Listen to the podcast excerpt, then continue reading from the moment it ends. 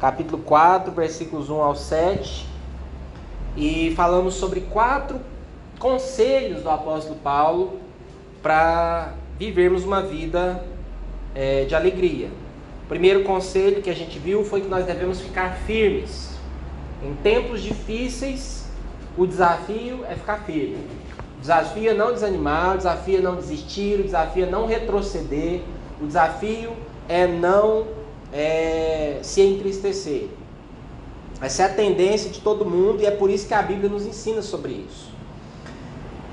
Deus colocou no meu coração trazer esse ensino para vocês, né, semanas atrás. Hoje eu estava navegando na internet, procurando, estudando algumas coisas. E na verdade estava procurando por uma imagem. Ontem, de, ontem à tarde, para fazer o convitezinho que eu mando para vocês.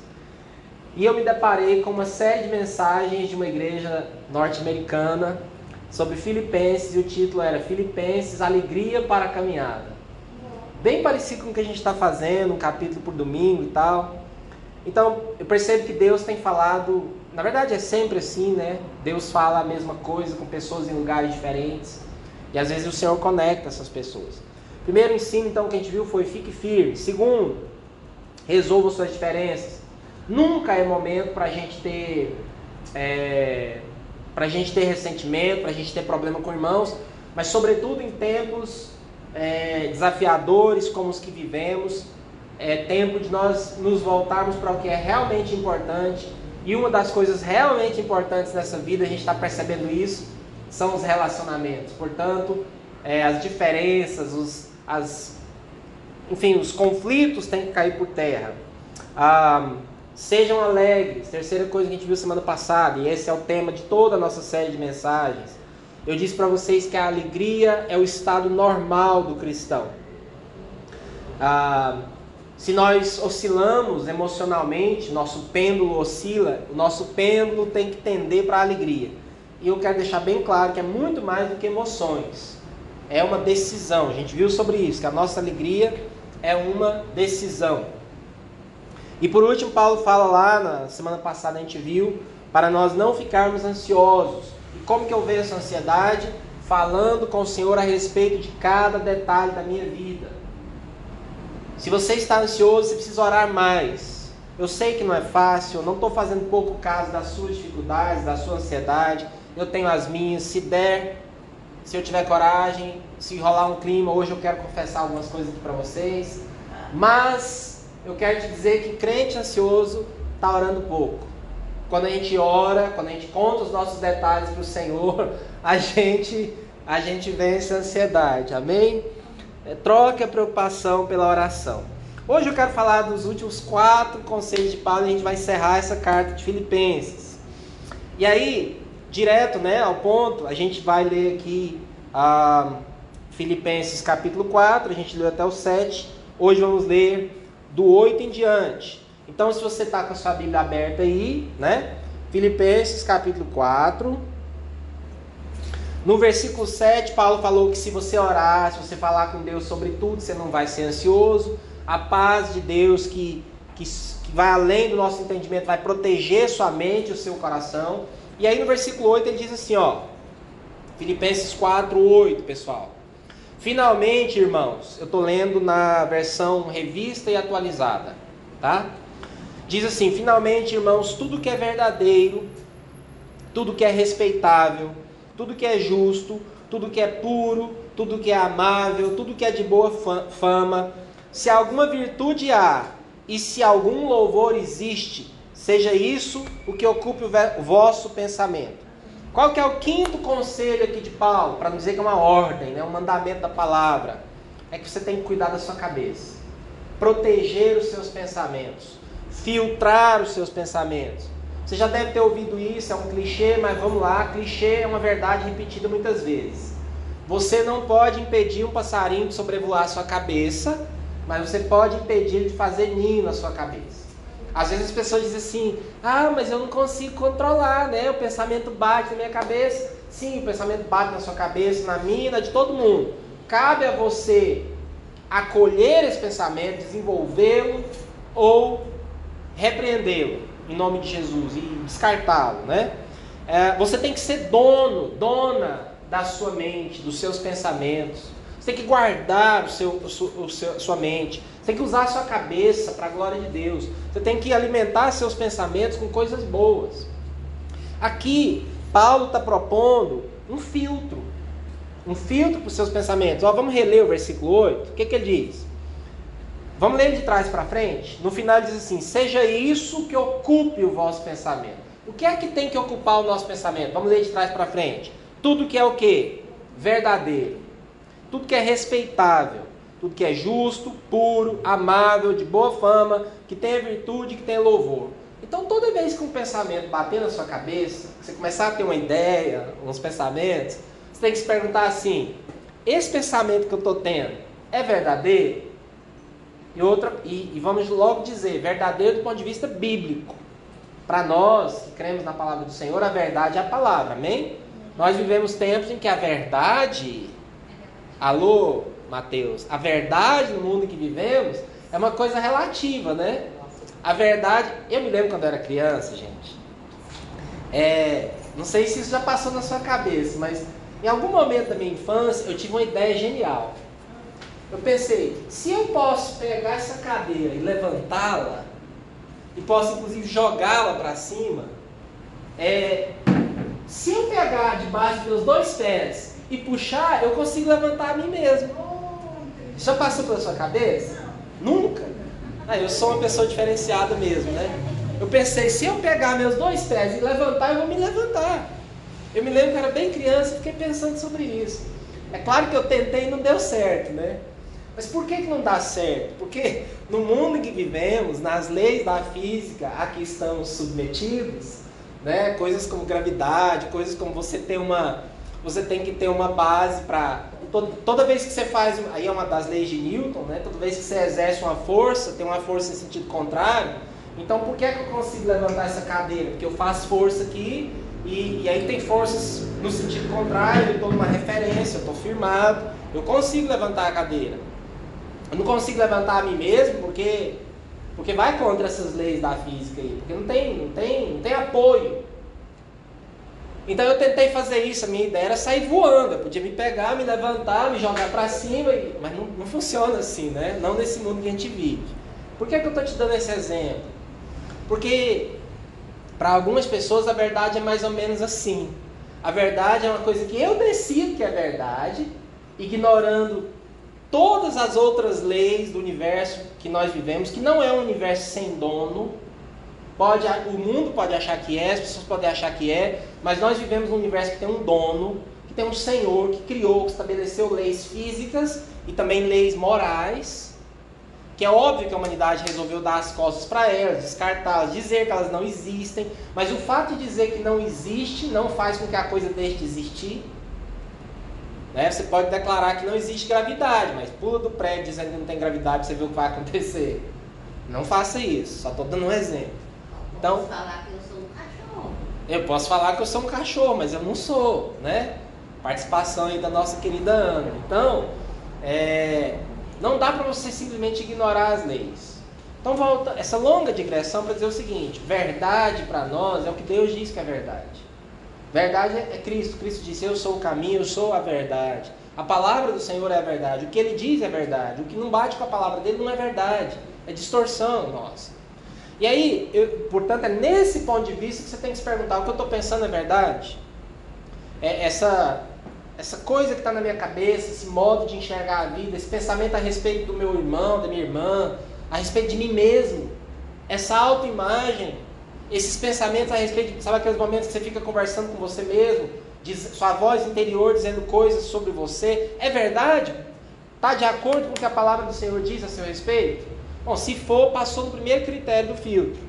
Mas é respeitável? E é claro que os critérios estão totalmente ligados uns aos outros. Por exemplo, você está pensando algo de uma pessoa. É verdade o que você está pensando? Pode até ser. É respeitável? É uma coisa justa? É puro? Pode até ser verdadeiro, mas é puro. É amável? É de boa fama? Tem virtude, é uma coisa bonita, é uma coisa nobre, é uma coisa louvável. É um pensamento que você poderia projetar aqui na parede e ter orgulho dele, porque ele é bonito, nobre, puro, verdadeiro. Se for, seja isso que ocupe o seu pensamento. Mas não, é sujo, não é verdadeiro, é injusto, não tem nada de nobre. Você mesmo ficaria com vergonha se isso fosse exposto. Então não pense nisso. Não deixe ocupar o seu pensamento. Agora eu sei que isso é a coisa mais básica. Isso é leite espiritual. Só que eu sou capaz de afirmar que a grande maioria de vocês que estão me ouvindo hoje, nós temos dificuldade de viver isso no dia a dia. Nós muitas vezes somos escravos de pensamentos repetitivos, de pensamentos nocivos, tóxicos, de pensamentos que nos deixam para baixo, de, pensar, de vozes interiores na nossa cabeça que, que dizem coisas que não são verdade, que não são nobres, que, que você sabe que te fazem mal. E, no entanto, você está preso nesse loop mental, né, nessa coisa que, que se retroalimenta. E de quem que é a responsabilidade? Quem que é a mente? É minha, é sua. A mente é um domínio secreto. Outra coisa, tem pessoas que nutrem pensamentos que vão contra esse filtro aqui por prazer mesmo. Porque como a gente sabe que ninguém está lendo os nossos pensamentos, né? Então a gente sai por aí pensando coisas. Coisas que não são verdadeiras, nobres, respeitáveis nem nada. Mas tem uma pessoa lendo os nossos pensamentos o tempo inteiro, que é o Senhor.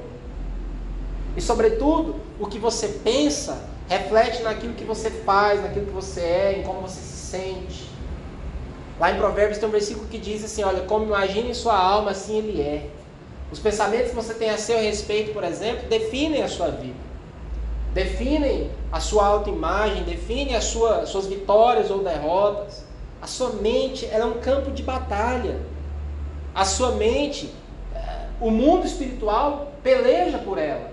Quem controlar a sua mente controla a sua vida. Se alguém coloca uma ideia na sua cabeça, planta uma ideia na sua cabeça, ele é capaz, essa pessoa é capaz de direcionar você. Por exemplo, um pensamento sobre a sua autoimagem, sua autoestima, quem sou eu, o meu valor. Se esse pensamento está errado, não é verdadeiro, não é puro, não é amável, está fora do que a palavra de Deus diz, se você se enxerga como menos do que você é, você vai viver isso.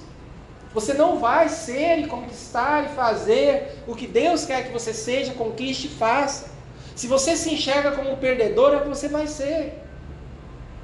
Então é muito importante, e esse é o primeiro conselho de hoje, né, que Paulo nos dá, que nós cuidemos da nossa cabeça, que nós usemos esse filtro. Eu quero desafiar você a memorizar Filipenses 4:8.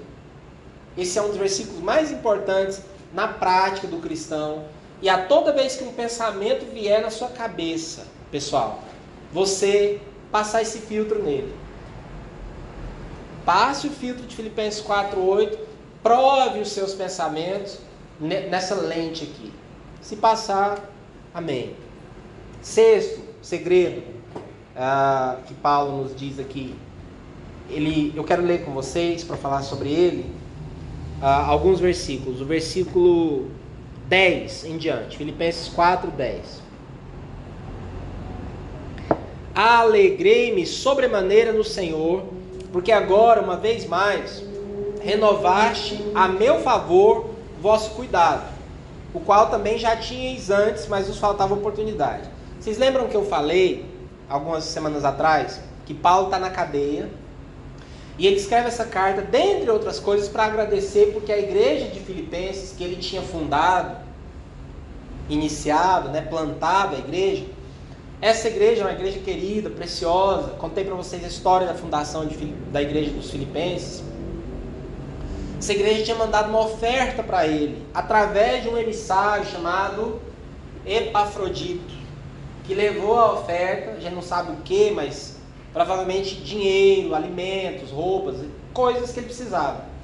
O Epafrodito, inclusive, ficou doente, quase morreu. Daqui Paulo está escrevendo para agradecer, para mandar Epafrodito de volta, e já mandar a carta, encorajar os irmãos, e falar da alegria, essa coisa toda. Então Paulo estava na cadeia e recebeu uma oferta. Eu não sei quantos de vocês aqui já receberam em algum momento da sua vida uma oferta quando você estava precisando. Uma ajuda de irmãos amados que foram amáveis o suficiente para olhar e pensar: puxa, aquele irmão, aquela irmã está passando por uma necessidade E eu não vou só falar, ah, irmão, estou orando por você, não. Vou mandar uma ajuda, vou mandar uma grana, vou pagar uma cesta básica, vou, enfim. Penso que muitos de nós aqui já, eu já recebi esse tipo de presente muitas vezes. Então Paulo está muito feliz com isso. É disso que ele está falando aqui, ó.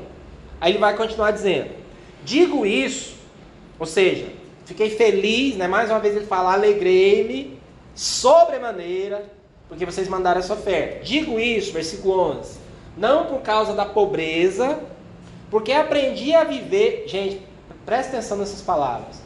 Aprendi a viver contente em toda e qualquer situação. Se esse versículo aqui não te dá um tapa na cara, eu não sei o que vai dar. Eu aprendi a viver contente em toda e qualquer situação.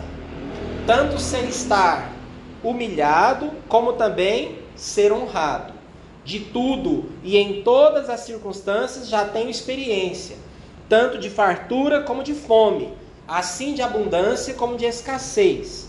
Tudo posso naquele que me fortalece. Todavia, vocês fizeram bem se associando com a minha tribulação.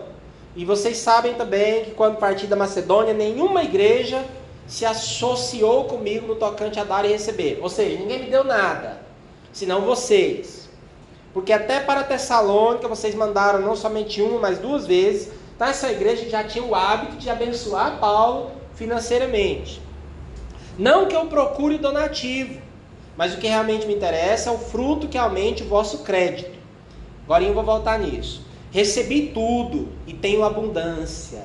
Estou suprido, desde que Epafrodito me passou as mãos o que me veio da vossa parte, como aroma suave, como sacrifício aceitável e aprazível a Deus. E o meu Deus, segundo a sua riqueza em glória, há de suprir em Cristo Jesus cada uma das vossas necessidades. De que, é que eu quero falar aqui? Paulo está falando que o segredo da alegria, da felicidade, se você quiser dizer assim, é, é o contentamento. Aí você vai falar assim, mas contentamento não é sinônimo de alegria? Não. O contentamento é, é isso que Paulo fala aqui, é o estar contente. E aí ele diz, em toda e qualquer situação. De novo, é uma decisão, é um estilo de vida cultivado. É um hábito. É uma decisão que eu tomo. É um propósito que eu faço de haja o que houver. E aí ele fala: na abundância, na escassez. Se eu estou no luxo ou se eu estou no aperto. Eu aprendi a viver contente. Aí isso me lembra do próprio Paulo falando lá para Timóteo. Ele fala assim: olha, se você, se tivermos sustento, ele está falando de comida mesmo, sustento, e com que nos vestir, estejamos contentes. Aí nós não temos como escapar disso, né? Porque graças a Deus, se você está aqui vivo nesse momento é porque você comeu até o dia de hoje e você está vestido. Estamos muito bem vestidos, diga-se de passagem. Amém? Então, se temos sustento, se temos uma comidinha para a gente colocar dentro da barriguinha, e se temos com que nos vestir, Paulo diz: estejamos contentes. Porque essas são nossas necessidades básicas, sobre as quais também Jesus falou, né? Sobre a nossa roupa, sobre o pão, sobre o, o a comida, a bebida, essas coisas. Na verdade, nós temos muito mais do que isso. O grande problema é que vivemos numa sociedade consumista em que ter vale muito mais do que ser, e nós somos medidos e medimos os outros baseado em bens, em posses, no carro que você, que você dirige, no, nas coisas que você tem, nas marcas. Não importa a roupa que você veste, importa a marca da roupa. Não importa se o seu carro te leva do ponto A para o ponto B. O que importa é o tamanho, é o luxo, a marca, né? É onde você mora, essas coisas. Então Paulo está dizendo aqui que nós precisamos aprender a nos contentar com o que Deus tem nos dado em cada momento. E aqui eu quero te falar duas palavrinhas que são chave. Aqui e agora. Que a nossa vida é isso. Nós vivemos às vezes presos no passado, no que foi, no que temos saudade, no que doeu, no que foi bom. E às vezes nós vivemos presos no futuro, no que nós gostaríamos que fosse, nos sonhos, nos projetos. Só que a Bíblia nos chama para viver no hoje. Aqui. É um, tudo que nós temos, na verdade, é esse momento. Nós estamos aqui e agora. Jesus fala: por que vocês andam preocupados com o dia de amanhã? Deixa cada dia o seu mal. Vive o dia de hoje. Esse é um ensino bíblico. Muitas tradições religiosas ensinam isso. Muitas pessoas têm falado sobre isso hoje, sobre a importância de estar presente no aqui, no agora. Só que esse é um princípio bíblico. Você tem, a sua vida, na verdade, é aqui e agora, é o que você tem. Você não tem amanhã. Você não tem daqui 10 anos. Você não sabe se você vai estar lá. O que você tem, o que você tem graça de Deus para enfrentar é o dia de hoje. Deus não te deu graça ainda para você resolver o problema da semana que vem. Ele vai te dar quando chegar lá.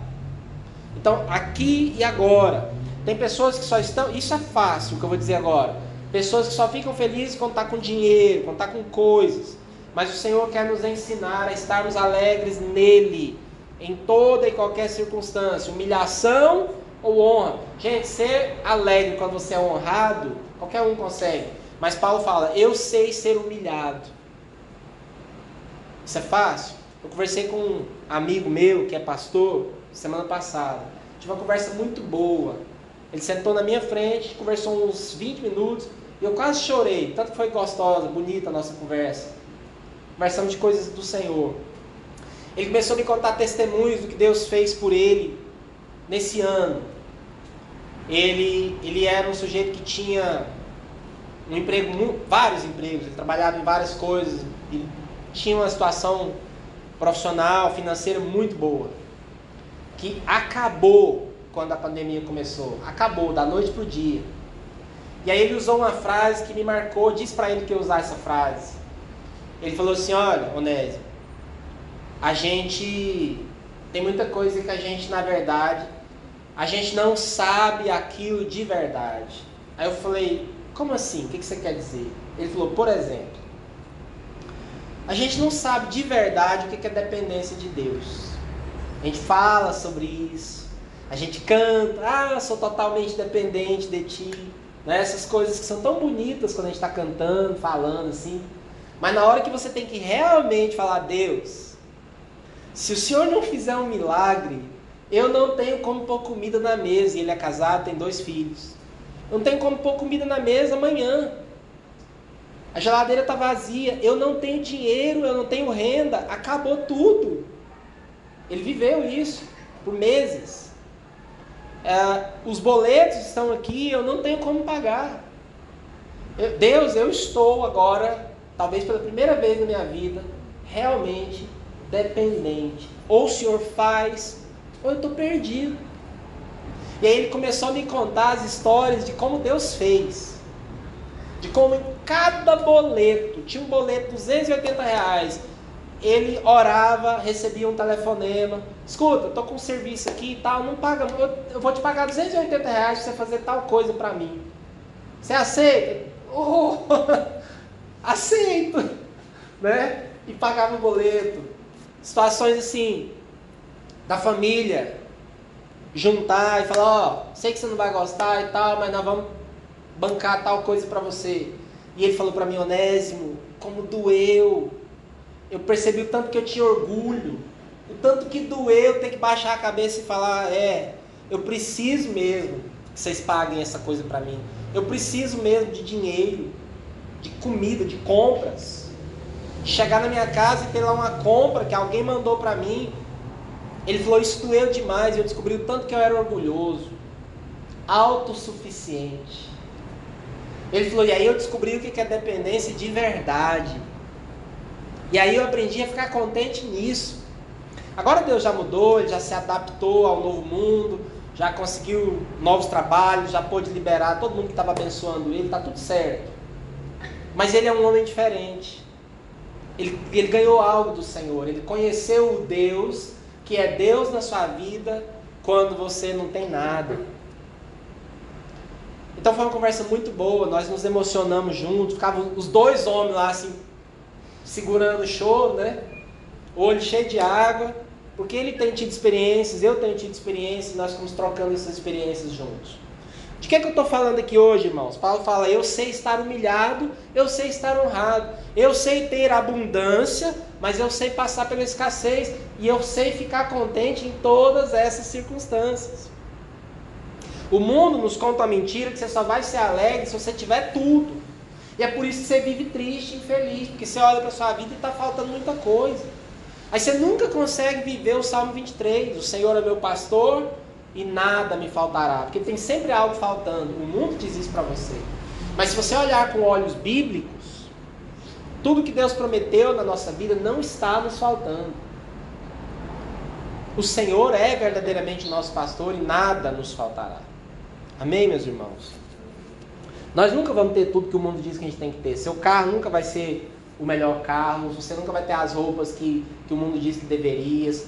Nada nunca vai ser como o mundo diz que é. Já falamos sobre isso, né? O perfeito e o bom.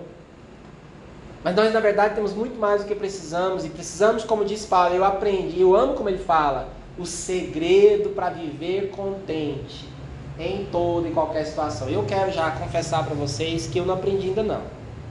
Eu estou caminhando. Vou logo confessar meu, a minha fraqueza. Eu estou falando de Paulo. Eu tô, e aí eu estou me colocando, ele diz, olha, sejam meus imitadores, eu estou tentando.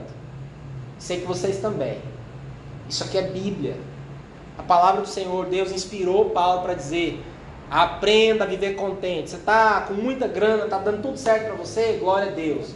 Está passando um momento de aperto? Glória a Deus mesmo jeito. Amém?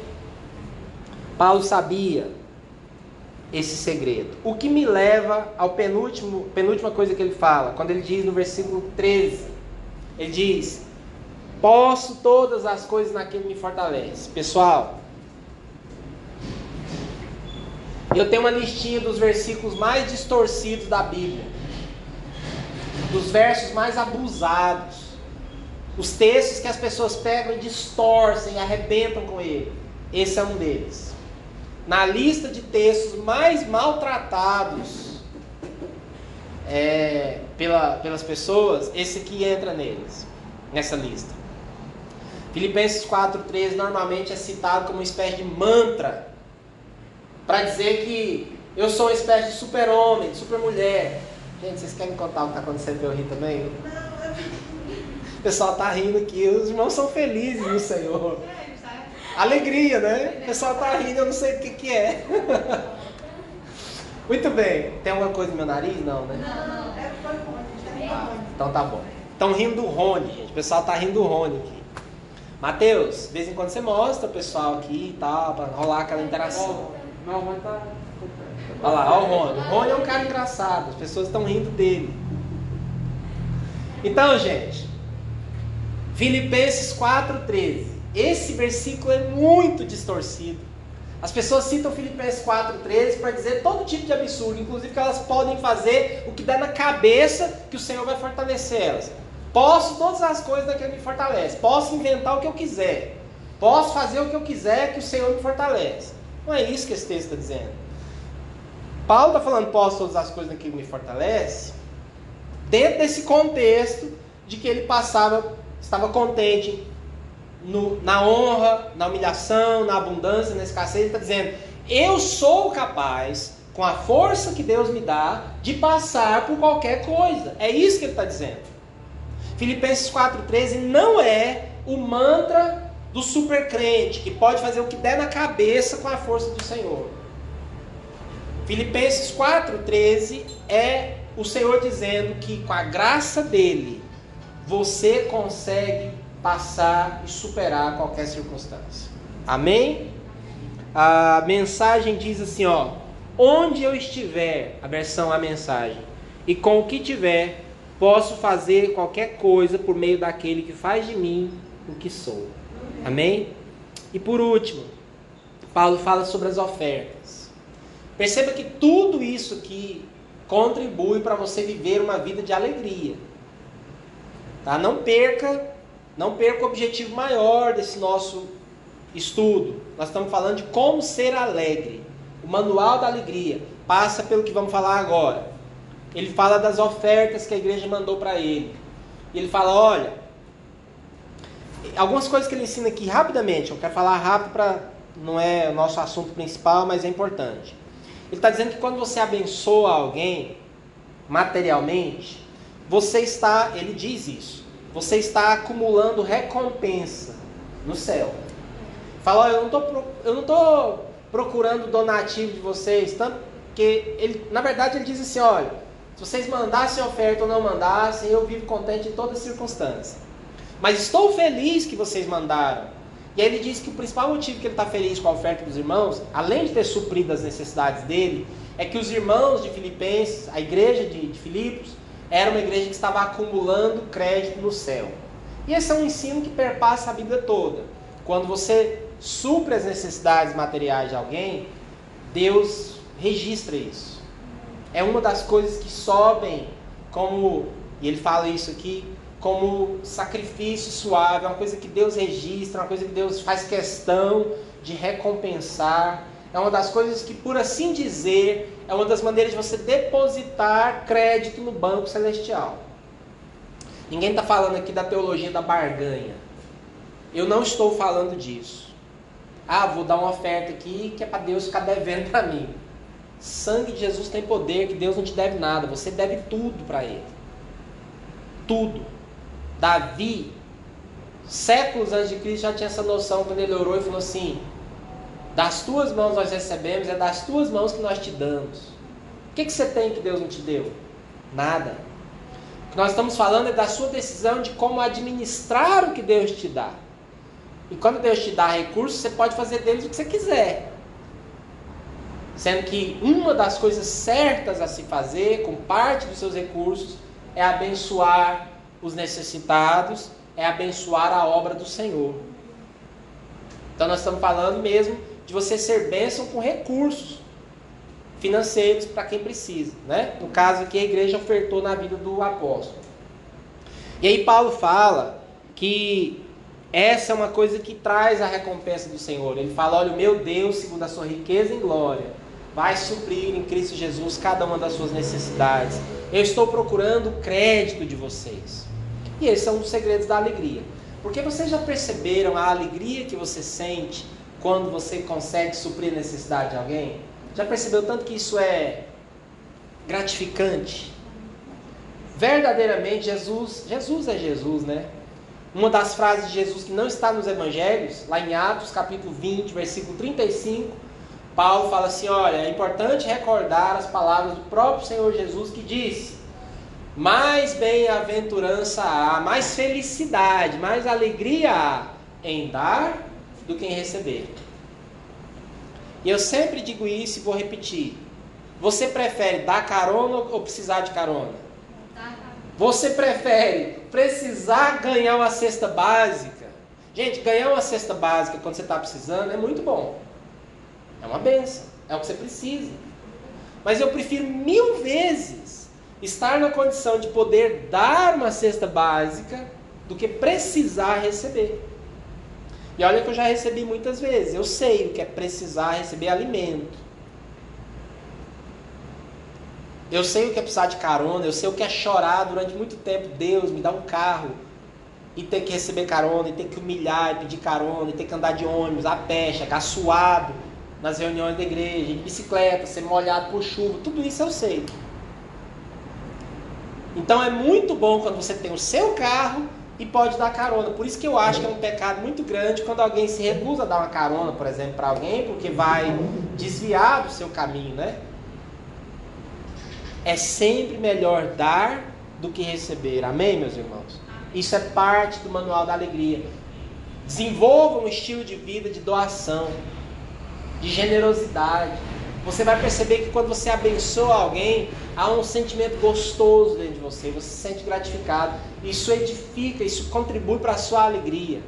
Gente generoso é gente feliz. Amém? E aí Paulo encerra essa carta com a bênção, né? Eu quero ler para vocês o último versículo, ele diz assim: Ele fala: Olha, os irmãos saúdam vocês, quem está comigo manda um beijinho para vocês e tal. O versículo 23 ele diz: Que a graça do Senhor Jesus Cristo seja com o vosso espírito.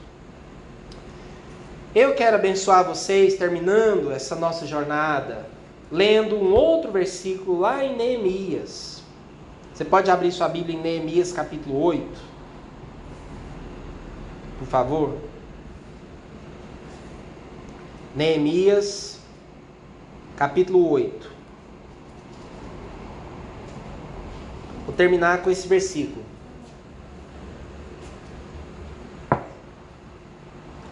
Que povo lindo.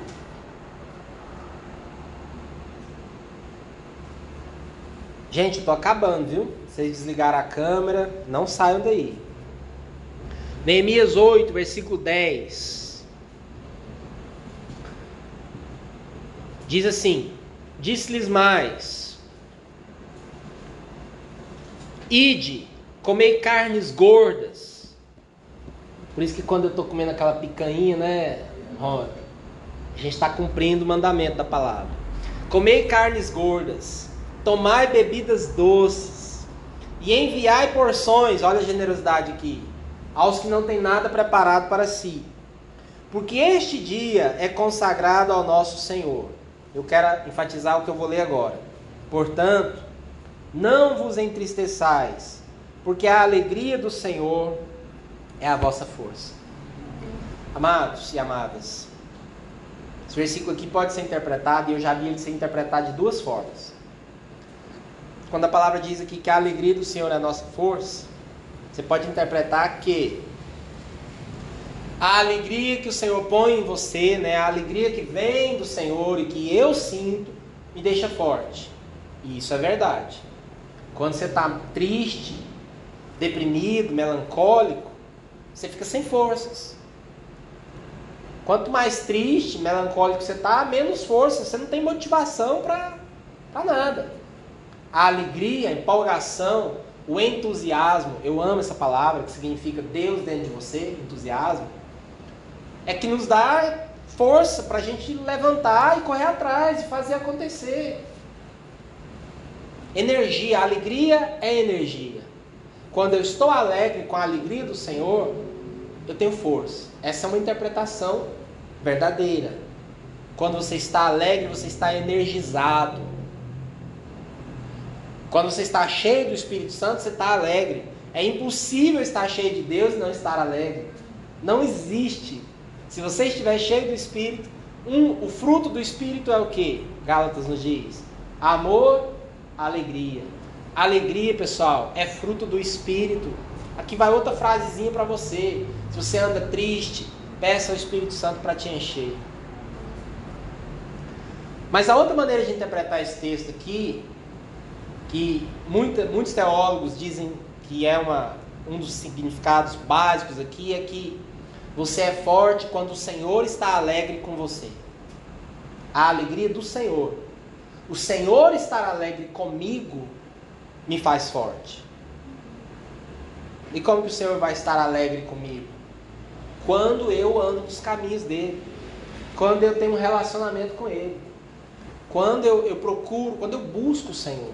O que é que mais alegra o coração de Deus? É quando você se volta para Ele. O que, é que Deus mais deseja, o coração de Deus mais almeja? Comunhão conosco. Ele deu o seu filho para nos conquistar, para conquistar o seu coração. Você quer deixar Deus feliz de verdade? Busque o Senhor. Você quer alegrar o coração de Deus? Aproxime-se dele. E aí muita gente acha que Deus vai ficar feliz se você tiver a vida perfeita. Se você for impecável. É aquela noção errada, mentirosa, maligna de que Deus é um pai que só se aproxima dos filhos se o filho estiver limpinho e cheiroso. É um pai que descarta o filho quando ele está sujo. Deus não é esse tipo de pai. Presta atenção, estou terminando, eu quero falar essa revelação para vocês. O nosso Deus é um Pai que te ama, cantamos isso hoje, que nos ama tanto e que ama você como você estiver, onde você estiver. É um pai que, na figura lá do pai do filho pródigo, que abraça e beija um filho que está sujo, um mendigo, fedendo a porcos, maltrapilho. É um pai que perde toda a dignidade, que corre e que abraça esse filho e o enche de beijos. Esse é o seu pai. Então ele não quer saber como que está a sua vida hoje, ele só quer você. Eu sou pai. Eu sou mau e pecador. A Bíblia diz isso a meu respeito. Jesus quando fala, olha, vocês que são maus pecadores, sabem dar boas coisas aos seus filhos, então eu me enquadro nessa categoria. Eu que sou mau e pecador, eu procuro dar o melhor para os meus filhos e eu amo os meus filhos de qualquer jeito. E quando meus filhos eram pequenos, às vezes eles faziam cocô, né? E houve momentos em que eu me perguntei como que podia sair tanto cocô e tão fedido de uma criaturinha tão pequena. Quem é pai e mãe aqui já deve ter perguntado isso. Como? De onde que saiu isso? Parece que não, não acaba, não para de sair. Mas eu nunca peguei meu filho e joguei fora. Não, tá cheio de cocô, agora tá. Isso aqui tá irreparável. Tá, não tem como limpar, de tanto vou jogar fora. Eu nunca fiz isso. Eu sempre lavei, limpei, passei talquinho no bumbum e enchi de beijinhos. Porque eu sou pai. Sabe o que Deus vai fazer com você quando você fizer um monte de cocô? Ele não vai te descartar. Ele vai limpar você. Ele vai te encher de beijos. Porque Ele te ama.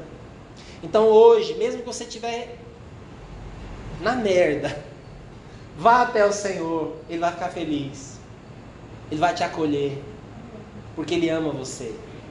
Então qual que é a alegria do Senhor que nos dá força? É quando você se aproxima dele. É quando você o busca. E eu hoje quero eu quero terminar orando por vocês, vocês que estão aqui, vocês que me honram estando aqui, vocês que me honram estando aí conectados.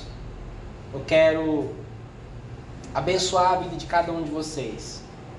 Feche os seus olhos, vamos orar. Nós vamos ter mais orações, já estamos quase terminando. Mas eu quero orar, Deus, eu oro pelos meus irmãos e irmãs e eu ministro agora em nome de Jesus a alegria do Senhor na nossa vida tanto a alegria do Senhor que o Senhor coloca dentro de nós e nos faz fortes, empolgados, entusiasmados, como também que nós possamos viver uma vida que te alegre. E é tão simples, porque o Senhor é um Deus tão fácil de agradar. O Senhor só pede de nós que nós te busquemos, que nós procuremos o Senhor, que seja qual for as circunstâncias, que a gente se volte para o Senhor Aba, Pai, Deus, eu estou aqui mais uma vez. Pai, que, que nós possamos viver isso, que a alegria do Senhor seja a nossa força. A palavra do Senhor nos ensina que a alegria é fruto do Espírito. Então eu profetizo sobre os meus irmãos e irmãs. Seja cheio do Espírito Santo, seja cheio do Espírito Santo, seja cheio de alegria. Nesses dias, ó Deus, em que há tanta tristeza sobre a terra, que nós, como igreja, sejamos a referência da alegria. Eu tenho feito essa oração desde tanto tempo atrás, eu tenho orado isso. E eu oro agora para que nós sejamos aqueles que contagiam os outros com a nossa alegria. Que as pessoas se voltem para nós em busca da alegria que nós temos no Senhor. Mesmo em meio às nossas próprias lutas, tudo posso naquele que me fortalece que possamos aprender a viver contentes em toda e qualquer circunstância, no Senhor, que é a nossa força. Em nome de Jesus, Deus. Amém.